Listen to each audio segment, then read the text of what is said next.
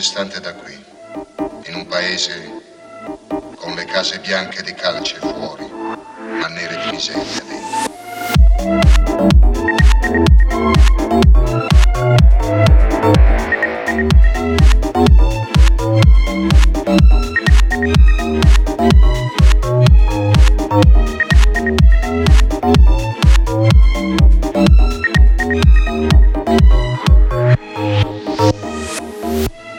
Parroco diceva che ero intelligente e così convinse i miei genitori a farmi partire per il nord, da convitto.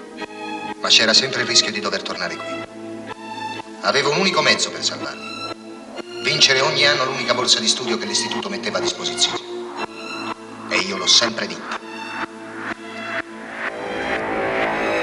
E intanto stavo facendo per me. Studiavo, giorno e notte.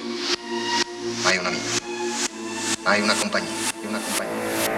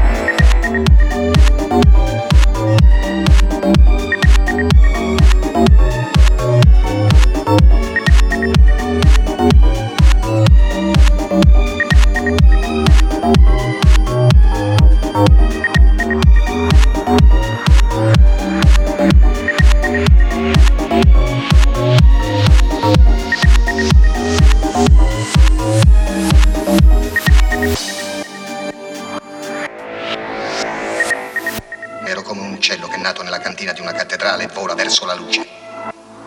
Perché sono belle le cattedrali, ma sono buie. E bisogna bucare la cupola